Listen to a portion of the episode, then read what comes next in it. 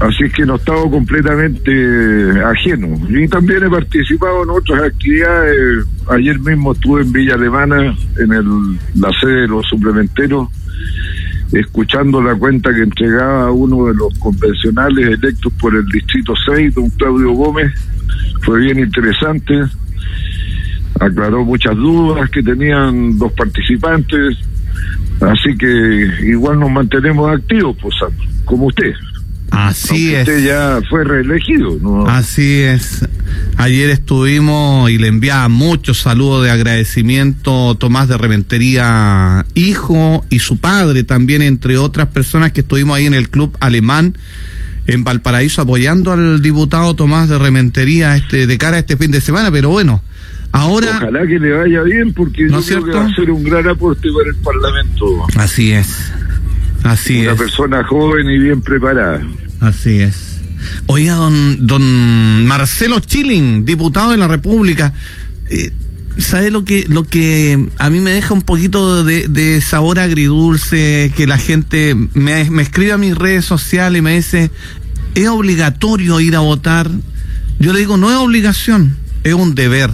Es un deber con el país, con la patria, con su, con, con el Estado, con su gente, al vivir en comunidad, en sociedad. Tenemos que elegir a nuestros representantes. Así es. Yo creo que es una responsabilidad con uno mismo y con su familia, porque uno tiene una cierta idea de cómo quiere vivir y cómo quiere que vivan sus descendientes. Mm. Entonces, por ejemplo, si usted encuentra que el sistema de AFP es injusto, es malo, no da resultados, bueno, para cambiarlo hay que juntar fuerzas con los votos entre todos y elegir a la persona que quiera cambiar el sistema a uno más justo, más equitativo. Y si no lo hace, bueno, eso no va a pasar. Es lo mismo cuando usted elige autoridades comunales y quiere que la vida cotidiana, la calidad de vida sea mejor, que no haya baches en las calles, que haya más seguridad. Bueno, son las autoridades las que trabajan por lograr esos fines. Y si usted no vota, bueno, elige a cualquiera que no está comprometido con las cosas que usted estima que son convenientes para la vida suya, de lo suyo y de toda la comunidad. Así que yo eh, encuentro encomiable el que usted eh, insista en que necesitamos ir a expresarnos a votar el día domingo. Cualquiera sea nuestra preferencia, pero que sea por nuestra convicción, lo que nosotros consideramos que es lo mejor para cada uno, para nuestra familia y para nuestro país. Claro, yo le decía en la mañana a la gente, diputado, porque si usted no está de acuerdo, eh, vota nulo o vota en blanco, pero ya va a ser parte de, un, de una cuenta, porque si no, no Claro, existe, bueno. pues. El voto nulo o blanco es un voto esencialmente de rechazo al conjunto de las cosas, al estado de cosas. Y ustedes le estaban mandando un mensaje a los que gobiernan diciéndoles, yo no creo en ustedes, ustedes tienen que ganarse mi confianza y para ganarse mi confianza y que yo vaya a votar y marque, tienen que hacer que las cosas cambien. Y es un cuestionamiento global que también pesa, Mm. también es importante. Exactamente, exacto. Oiga, diputado, me acordaba de usted el día jueves pasado, la primera vez que escuché a alguien hablar en Chile del tema unicameral, le soy honesto, fue a usted. Y ahora es popular querer clausurar el Senado. Usted ya lo propuso, como se lo decía recién, hace años atrás. Unicameral. ¿Sigue con aquello? Y explíquenos un poquito, por favor. Sí, bueno, el Senado en todas partes del mundo fue instituido como la Cámara Conservadora, aquella que impide los cambios. Y por lo tanto es una institución que es poco razonable que exista, ¿sabe por qué? Sandro, de lo único que podemos estar seguros es que las cosas cambian y cambian y cambian. Y cambian cada vez más aceleradamente. Antes el conocimiento de la humanidad, hace siglos atrás, se duplicaba cada 100 años. Hoy día, cada año, el conocimiento se incrementa en más de 40%. Y eso le da una idea de que vivimos en un mundo cambiante. Entonces tener una Cámara legislativa como el Senado para detener los cambios es un absurdo. Es como aquellos que pretenden escribir una constitución con, eh, refiriéndose hasta el último detalle de la vida. Eso va a inmovilizar la legislación. La constitución es un gran acuerdo marco de en qué mundo, en qué país queremos vivir y para hacerse cargo de los cambios están las leyes, que son las que se pueden modificar más rápidamente. Lo otro es lo que nos da la estabilidad para que sepamos cuál es el cuadro general en que nos movemos. Pero, por ejemplo, dejar en la Constitución que eh, no se va a explotar más minería en Chile.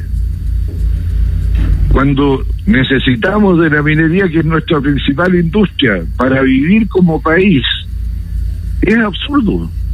Mm. Porque eso, claro, va a cambiar algún día, pero no va a cambiar en de inmediato. Entonces, ¿por qué dejarlo inmovilizado? La constitución actual, la que nos rige hoy, la que nos heredó Pinochet, se caracteriza por su inmovilismo, porque no dejaba salir la presión, no dejaba cambiar las cosas, porque para cambiar cualquier cosa hay que tener el cuero muy alto.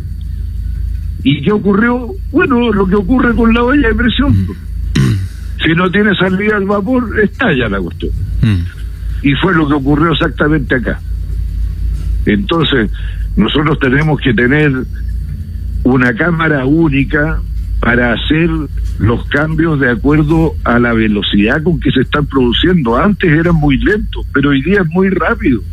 Por ejemplo, frente al cambio climático, que todos los días estamos recibiendo distintas noticias sobre qué es lo que lo produce, dónde hay que atacar, qué es lo que hay que frenar, qué cosas hay que incentivar para que no se sigan haciendo cuestiones que afectan el cambio climático, necesitamos una sola cámara para reaccionar a tiempo. No sacamos nada con reaccionar dentro de 40 años más. Ya ahí no sé lo que va a quedar.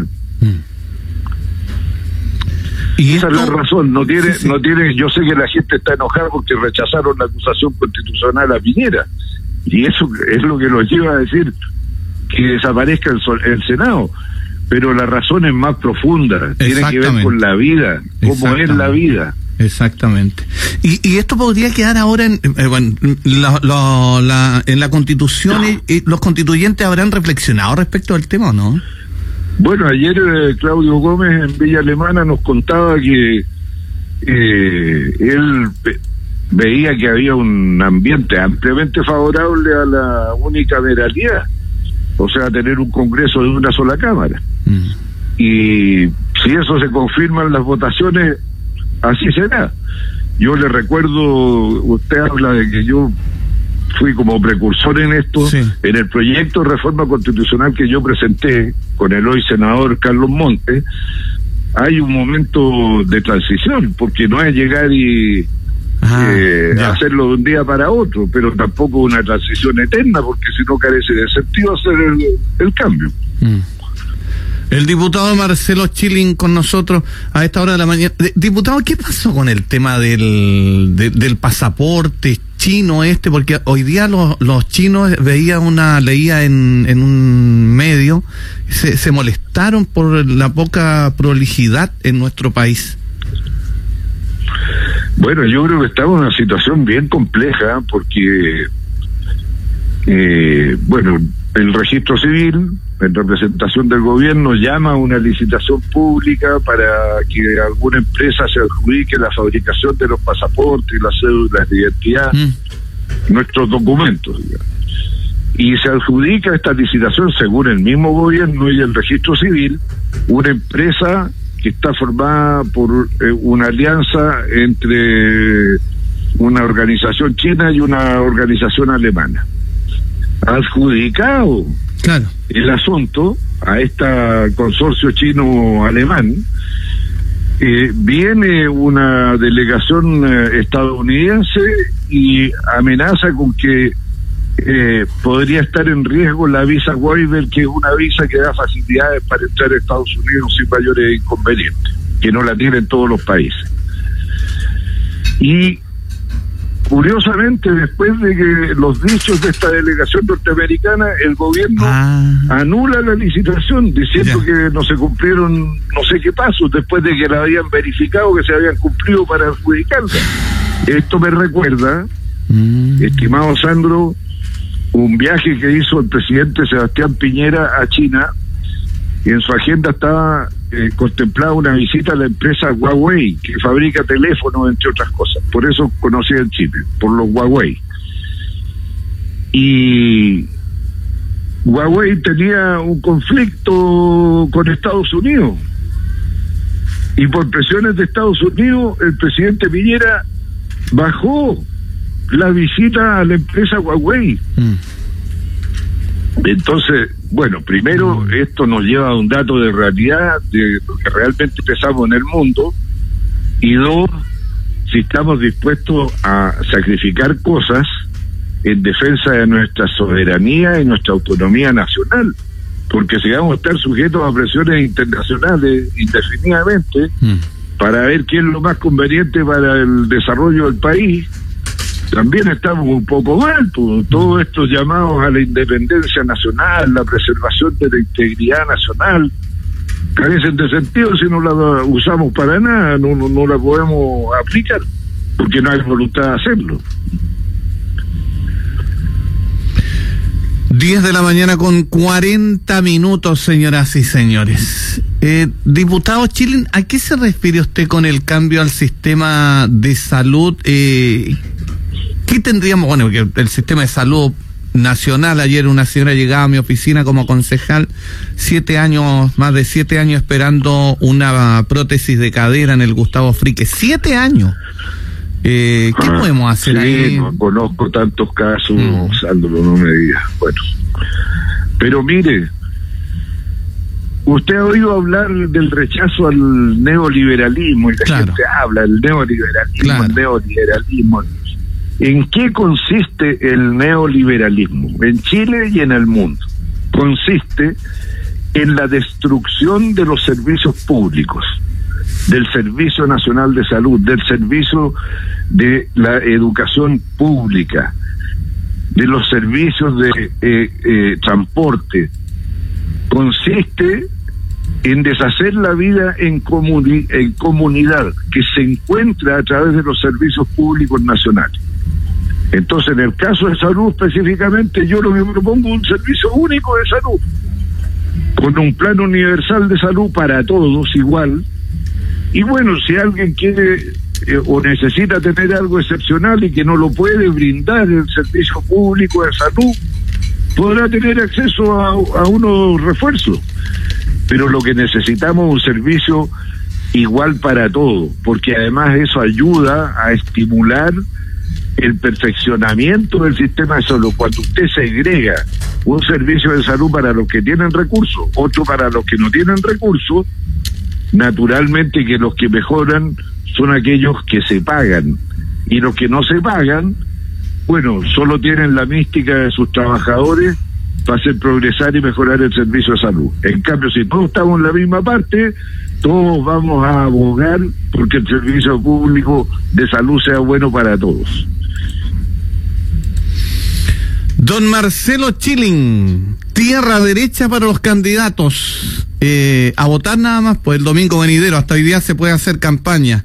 Muchas Sí, gracias por estos minutos. Que nos vaya bien a todos. Gracias a usted y, y todos vamos a votar para establecer qué es lo que queremos para nuestra vida, la de nuestra familia y de nuestro país en el futuro inmediato. Muchas gracias, Sandro.